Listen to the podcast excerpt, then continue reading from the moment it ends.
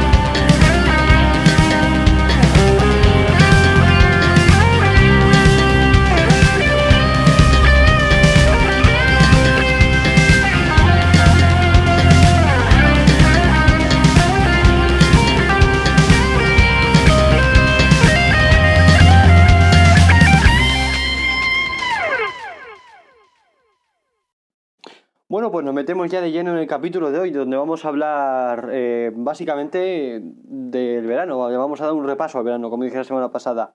Vamos a hablar en esta primera parte de las infracciones más grandes cometidas este verano, del funeral también a las víctimas del COVID, en la segunda parte de cómo ha sido, de cómo ha ido empeorando el tema del COVID y, vamos a hablar también de la segunda oleada y nos hacemos la pregunta de si ha venido antes eh, por culpa de los irresponsables.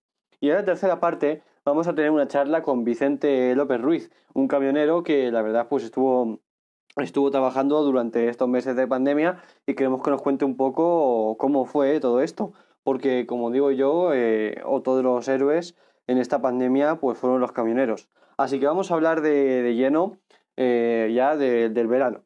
Eh, lo primero de todo vamos a hablar de las infracciones cometidas este verano.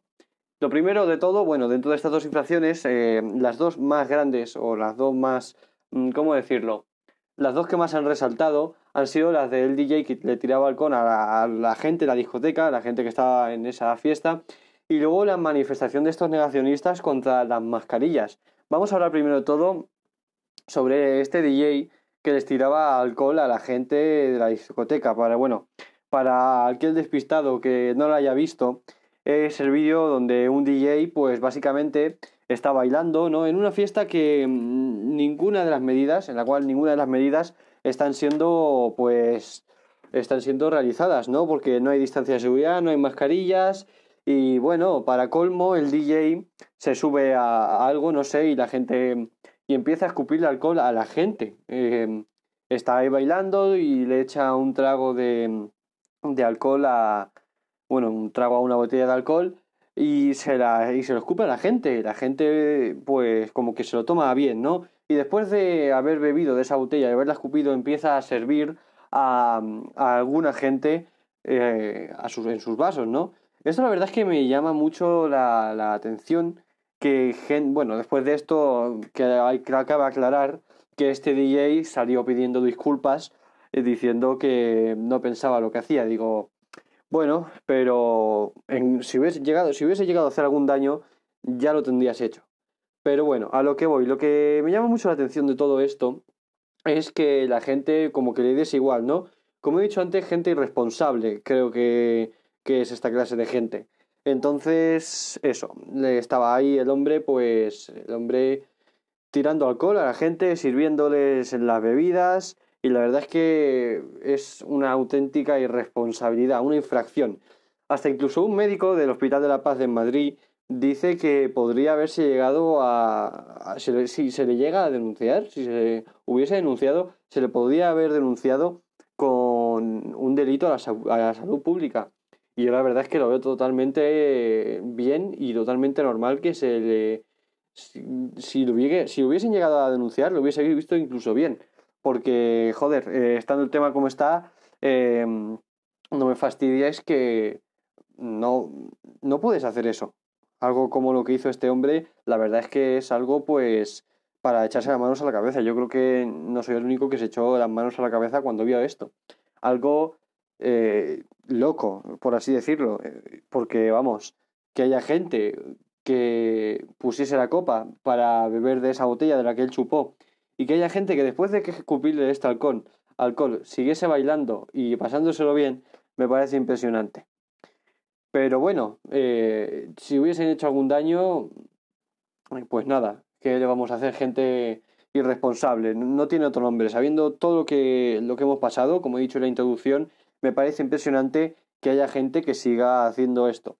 La verdad es que es algo eh, que me parece impresionante. Vamos a hablar ahora, antes voy a echar un taguito de agua, perdónenme, de la manifestación en contra de las mascarillas. Luego vamos a dar otros puntos tal que mm, que son más bien infracciones pues que a lo mejor más de uno hemos cometido, ¿no? Pero bueno, y ya esta parte de la infracción en contra de las mascarillas. Algo totalmente impresionante también, algo que, me hizo echarme las manos a la cabeza, que dije, ¿cómo narices puede haber gente protestándose en contra de las mascarillas? Y para colmo, lo que más me llamó la atención fue que el cantante Miguel Bosé salió a defender esto. Pero para más colmo aún, si podemos buscarle más crítica y algo más tonto es que animó a ir a la manifestación, pero dijo que él no iría. Me parece impresionante, algo impresionante. ¿Y para qué nos vamos a mentir? Eh, él mismo mm, decía que no iba a ir, pero incitaba a ir. Y yo creo que a lo mejor sabía que podría haber contagio, por eso no iba. De hecho, luego salió a pedir disculpas y dijo que mm, en uno de esos vídeos habló sobre la mascarilla y dijo que él no la puede llevar mucho tiempo puesta porque tiene problemas de asma. Entonces, creo que incitó a la gente a ir, pero luego él no fue, básicamente porque a lo mejor por este asma, ¿no? Tampoco estoy muy al día de qué dijo Miguel Bosé, porque fijaos lo que os digo, a mí antes me gustaba Miguel Bosé, pero después de esto dije, escucho tus canciones, pero no quiero, no quiero escuchar nada más de ti. Me parece impresionante. Vamos a hablar de la manifestación. La manifestación en contra de las mascarillas y de estos negacionistas. ¿Qué queréis que os diga? Me parece impresionante que haya profesores, haya gente luchando por sus negocios, haya gente mm, pasando las canutas para poder abrir un negocio y que vengan eh, esa panda de idiotas, no, no voy a, no tienen otro nombre, a decir que llevar mascarillas no está bien, que no les gusta llevar mascarillas, se sienten oprimidos y que todo esto del bicho, como, como dicen, es un invento del gobierno. Que se lo digan a toda esta gente que ahora mismo ya no está con nosotros, que se lo digan a los médicos que lo han visto en primera, que han estado en primera fila durante esta batalla, y la verdad es que me parece impresionante. Cositas que pasaron en este funeral, eh, perdón, en esta en este, mm, eh, ¿cómo decirlo? Ah, en esta manifestación, en esta manifestación en contra de las mascarillas, se me había ido, perdón. Cosillas que han pasado en esta manifestación. Eh, uno de los vídeos que se puede ver es a un hombre que, que abraza a otra mujer dice, venga, vamos a darnos abrazos, quiero que nos demos abrazos, vamos a abrazarnos. Y en efecto, pues se abrazaron.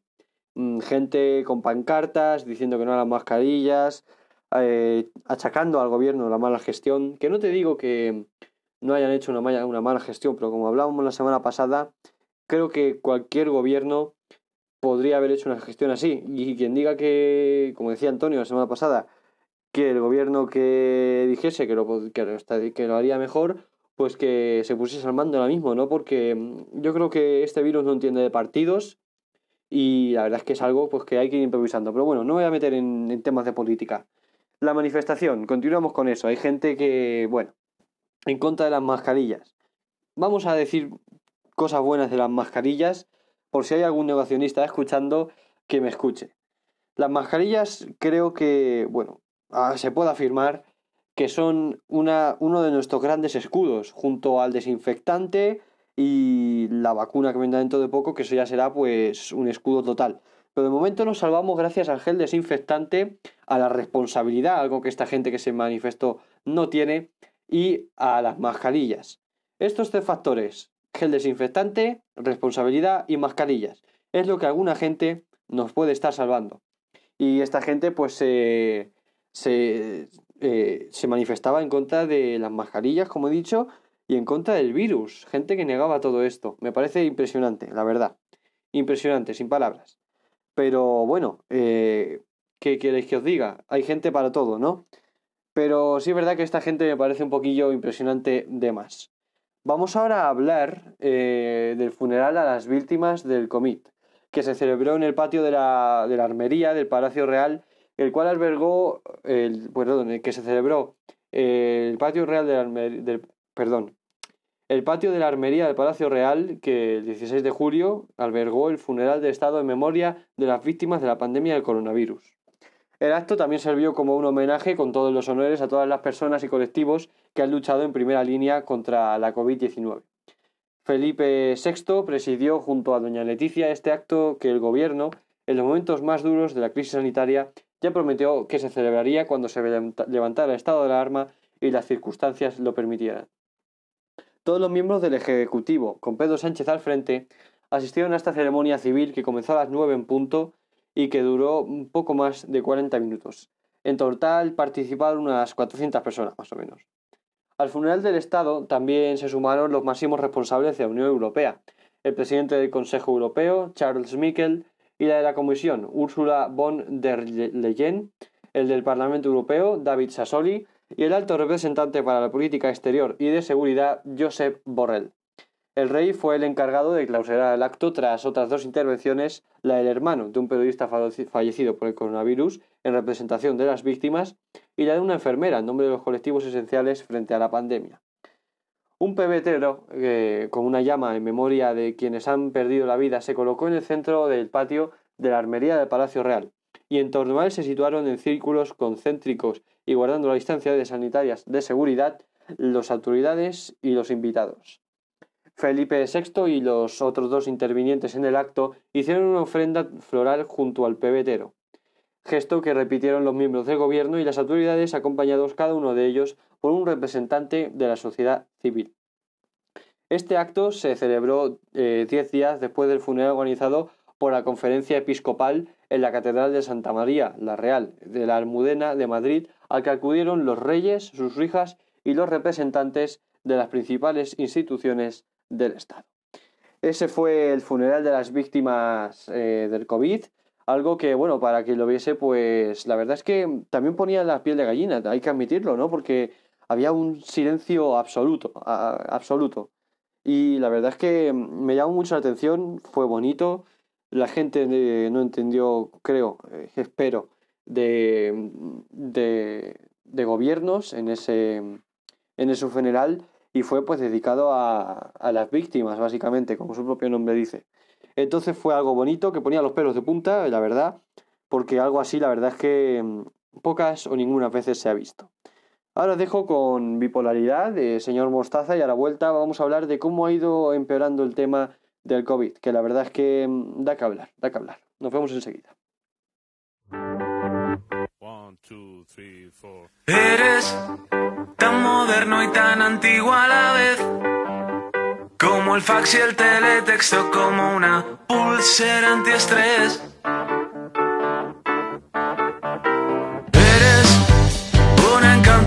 persona y también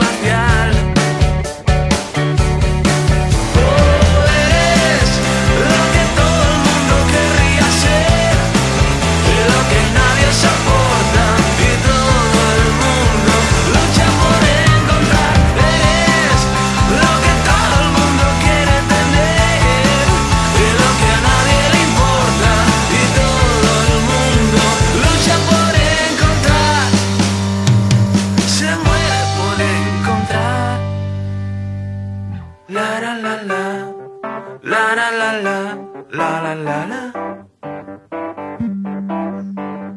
La la la la, la la la la, la la la la.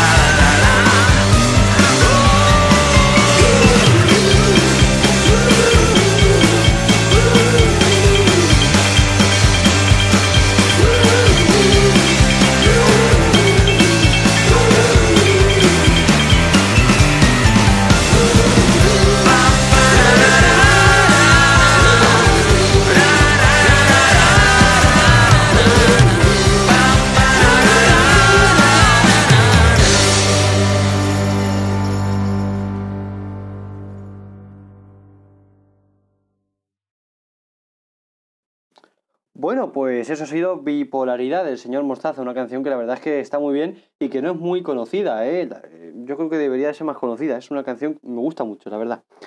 Bueno, vamos a hablar de cómo ha ido en esta segunda parte, de cómo ha ido empeorando el tema del COVID y también de la segunda oleada, de si ha sido culpa eh, de los irresponsables o, o es que tocaba que viniese ya. Entonces, vamos a darle. ¿Cómo ha ido empeorando el tema del COVID? Pues nos presentamos en junio y bueno, con el fin del confinamiento, ¿no? La verdad es que la curva ahí era más baja, la, verdad. Eh, no era lo mismo, una curva pues que si la comparamos con la de marzo, eh, pues nos podían soltar de cualquier manera. Entonces en mayo pues empezaron con las restricciones, ¿no? Primero los niños, luego de, de 8 a 11 creo que era, y no, de 6 a 9 o de 6 a 10 la gente podía salir a hacer ejercicio por la mañana y luego de 8 a 11 podían volver a salir a hacer ejercicio.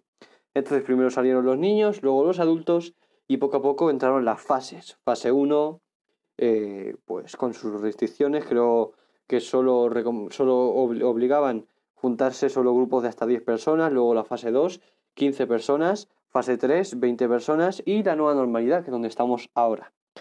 En la nueva normalidad nos presentamos pues a finales de junio, casi, eh, por así, sí, eh, finales de junio. Creo que este podcast, eh, creo que los últimos dos capítulos de la otra temporada ya fueron en la nueva normalidad, pero fueron los dos últimos de junio.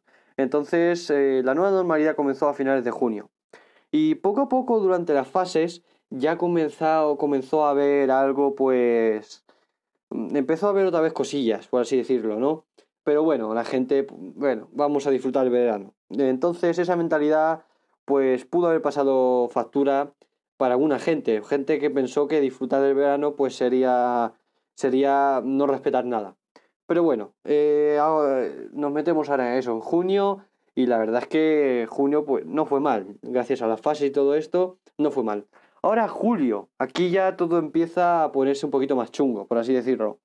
Las primeras semanas de julio, pues eh, no vemos a Fernando Simón por ningún lado.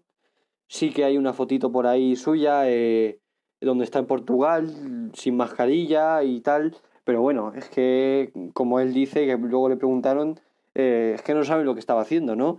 Entonces, bueno, una foto de suya sin mascarilla en Portugal pasando las vacaciones, que bien merecidas las tiene, como decimos, porque la verdad es que la gente se está metiendo con él y están diciendo de todo, cuando el pobre hombre lo único que está haciendo es informar, ¿no?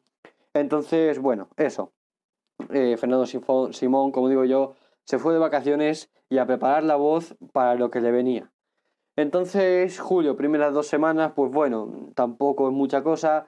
Luego ya la semana de, cambio de quincena, como digo yo, vimos el, el famoso eh, DJ escupiendo alcohol en la discoteca, pero bueno, eh, de eso ya hemos hablado en la primera parte. Entonces, eso, ese DJ escupiendo alcohol, pues que algún caso a lo mejor sí que pudo haber traído. es eso. Entonces, eh, el DJ, luego se, hubo un funeral, pero la verdad es que el funeral muy respetuoso y con todas las, las medidas necesarias y no fue nada del otro mundo. Pero empezamos a ver alguna que alguna que otra follo, eh, uh, perdón, alguna que otra foto, lo siento muchísimo, eh, estoy un poquillo... Pero bueno, eso, alguna que foto de, de, de las playas donde estaban más abarrotadas de lo normal. Eh, y bueno, pues qué decirles, eh, así empezaron a subir los casos en julio, a mitad de julio. Las últimas dos semanas de julio, pues en efecto cada vez fueron a peor. Se hablaba ya de posible segunda oleada a lo largo de agosto. Se veía como la curva volvía a crecer. Fernando Simón ya había vuelto, ya estaba empezando a, a decir que ojo, cuidado, ¿vale? Y ya nos metemos en agosto. Eh, en agosto la verdad es que también dio para hablar, ¿no? La segunda oleada seguía subiendo, eh, empezaron a haber alguna que otra restricción y en agosto, como digo yo, fue el comienzo de la segunda oleada.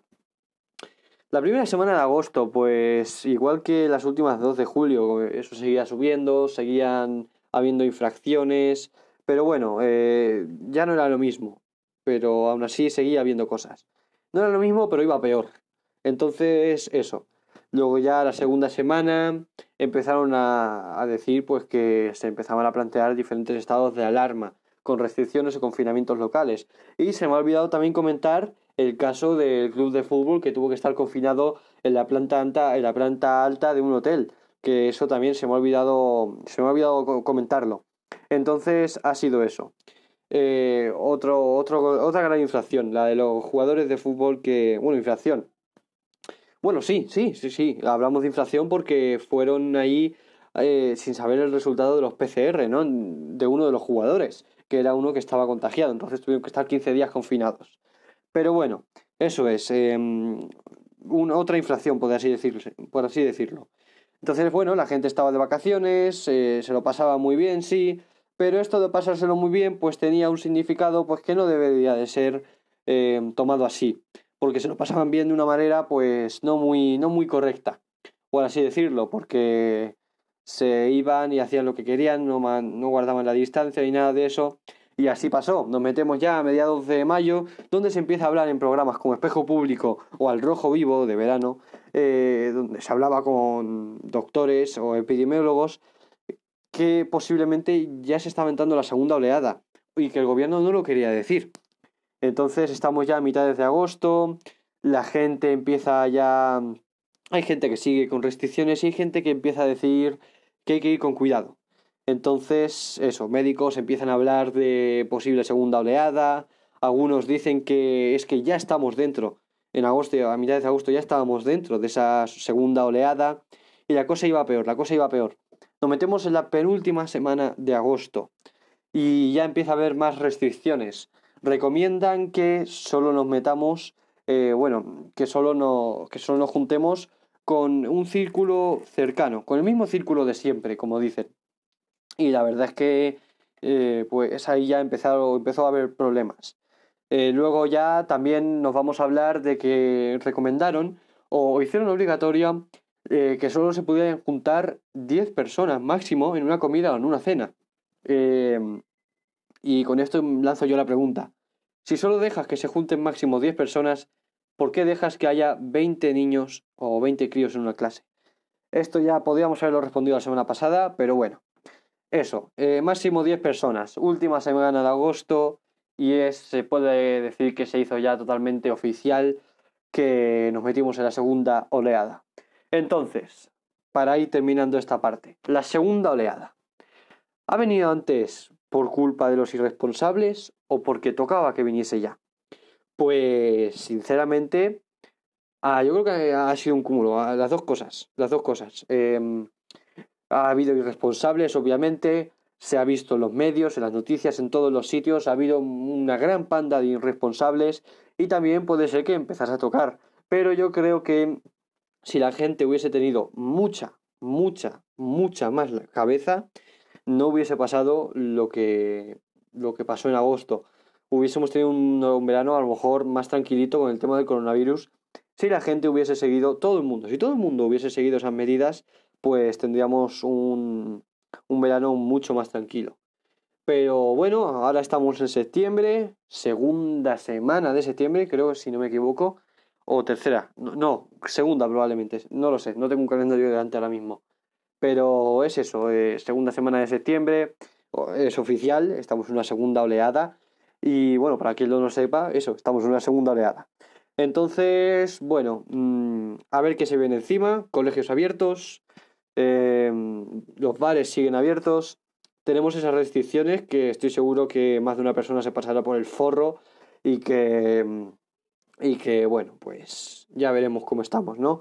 Espero que no vaya a peor, que es lo importante, y, nada, ya lo vamos viendo. Entonces, nada, esto ha sido la segunda parte, hemos hablado de cómo ha ido empeorando el tema del COVID, eh, del verano y la segunda oleada, la segunda oleada. Entonces, como resumen, ha sido, ha venido la segunda oleada antes por los irresponsables, sí y no. Sí, porque ha habido muchos irresponsables y no porque mm, tal vez, y ya nos dijeron que iba a haber una segunda oleada. Entonces, como he dicho, ha, habido un cúmulo de cosas y eso es lo que ha pasado.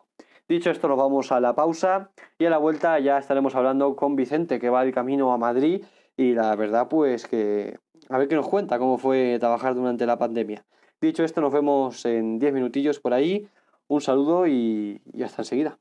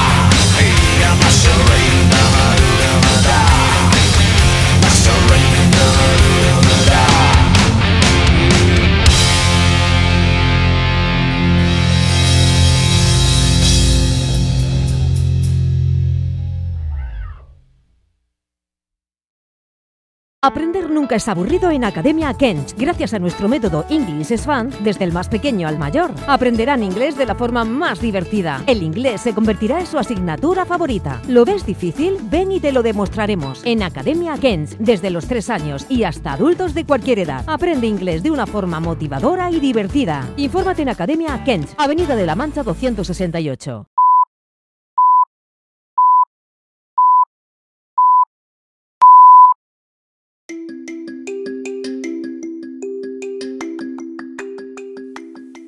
Estás escuchando Seamos Realistas de Carlos Kent.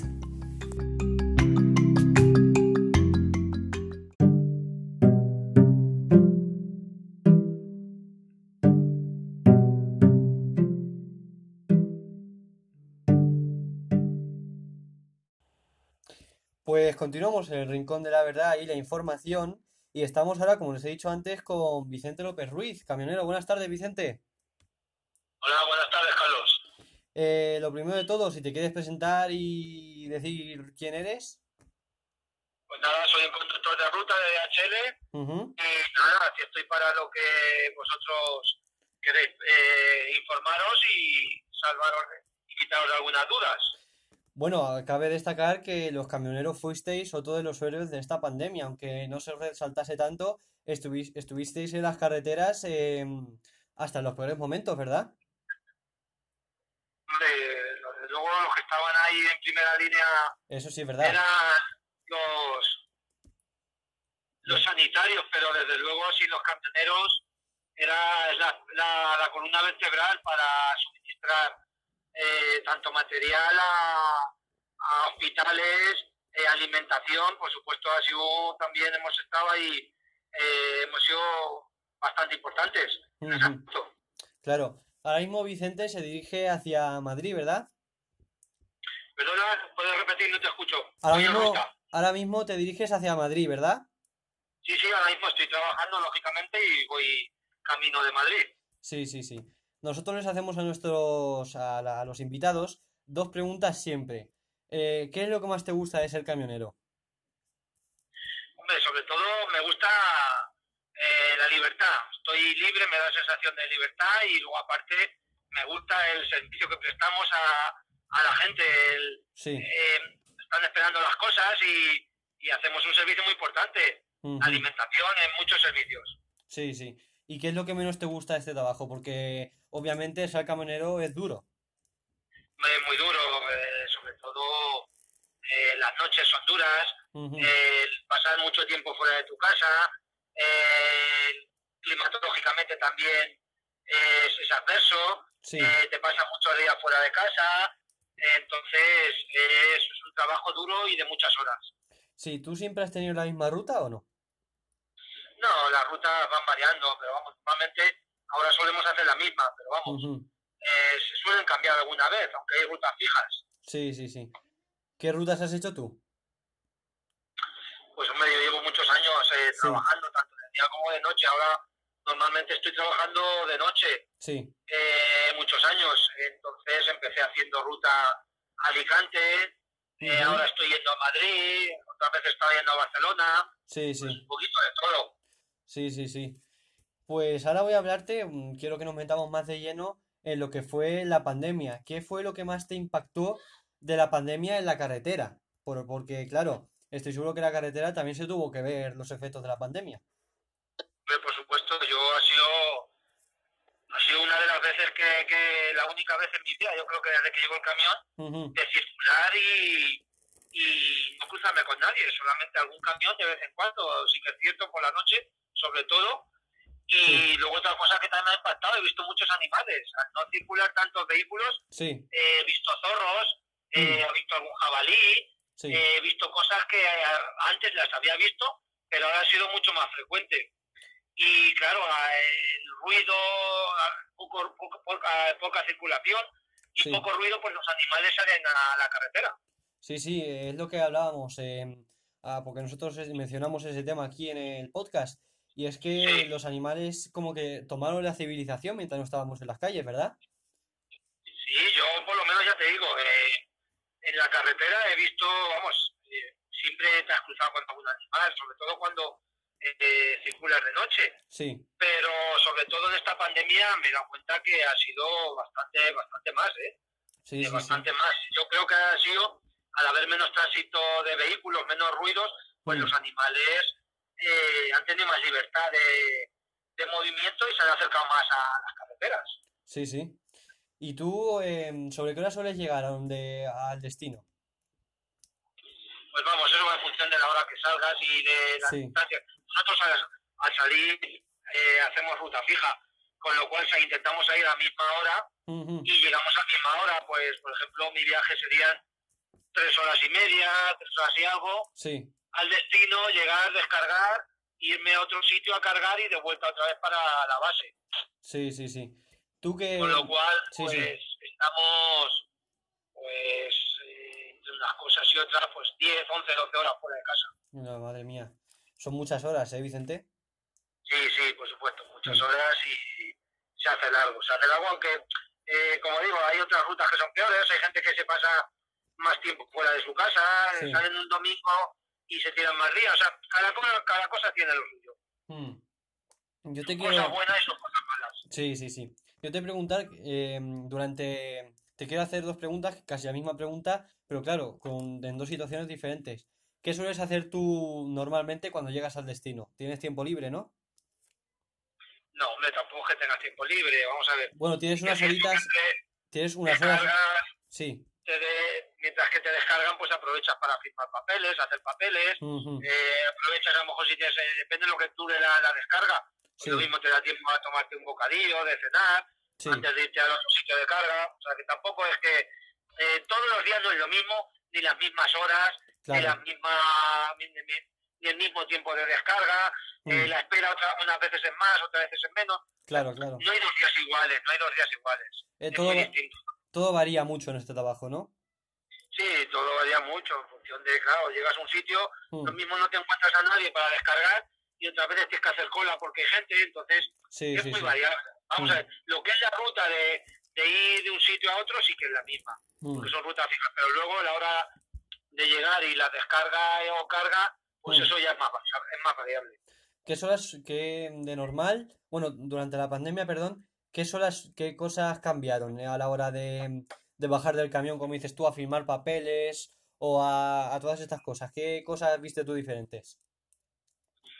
Pues hombre, sobre todo el distanciamiento entre personas, antes éramos más, más cercanos, ya claro, empezó, pues claro, había que tomar medidas de seguridad. Claro. Eh, entonces, claro, pues tenías que mascarilla, guantes, eh, pues lógicamente cosas que antes eran no se hacían, pues ahora lógicamente por seguridad pues se tendrían que hacer y se, y se siguen haciendo. Claro, claro, claro. Y durante todo este tiempo, ¿notaste alguna diferencia en la mercancía que llevabas? Eh, ¿llevabas más mercancía o llevabas menos? Y, o, por ejemplo, ¿llevabas más mercancía de X medicamentos o cómo fue? Pues vamos a ver, al principio hubo más movimiento de mercancía porque eh, la gente yo creo que pensaba que iba a haber desabastecimiento en supermercados y en muchos sitios. Sí, y con lo cual sí que hubo mucha mucho movimiento de mercancía, pero luego más o menos fue habitual y más o menos de lo mismo, pues ya una vez que la gente vio que no había devaste- no había eh, falta de productos en ningún sitio, pues la gente volvió a la normalidad y la mercancía pues a lo mismo. Hemos Sí. tenido trabajo igual que, que si no hubiera habido, ¿sabes? Eh, toda esta toda esta pandemia ha habido ha habido bastante trabajo. sí, sí, sí. Bueno, pues Vicente, camionero, muchísimas gracias. Nada, hombre, encantado de hablar con vosotros y haber solventado vuestras dudas. Y pues nada, que tengas muy buena ruta y, y nada, hasta la próxima. Pues nada, muchas gracias y un placer. Hasta luego. Hasta luego.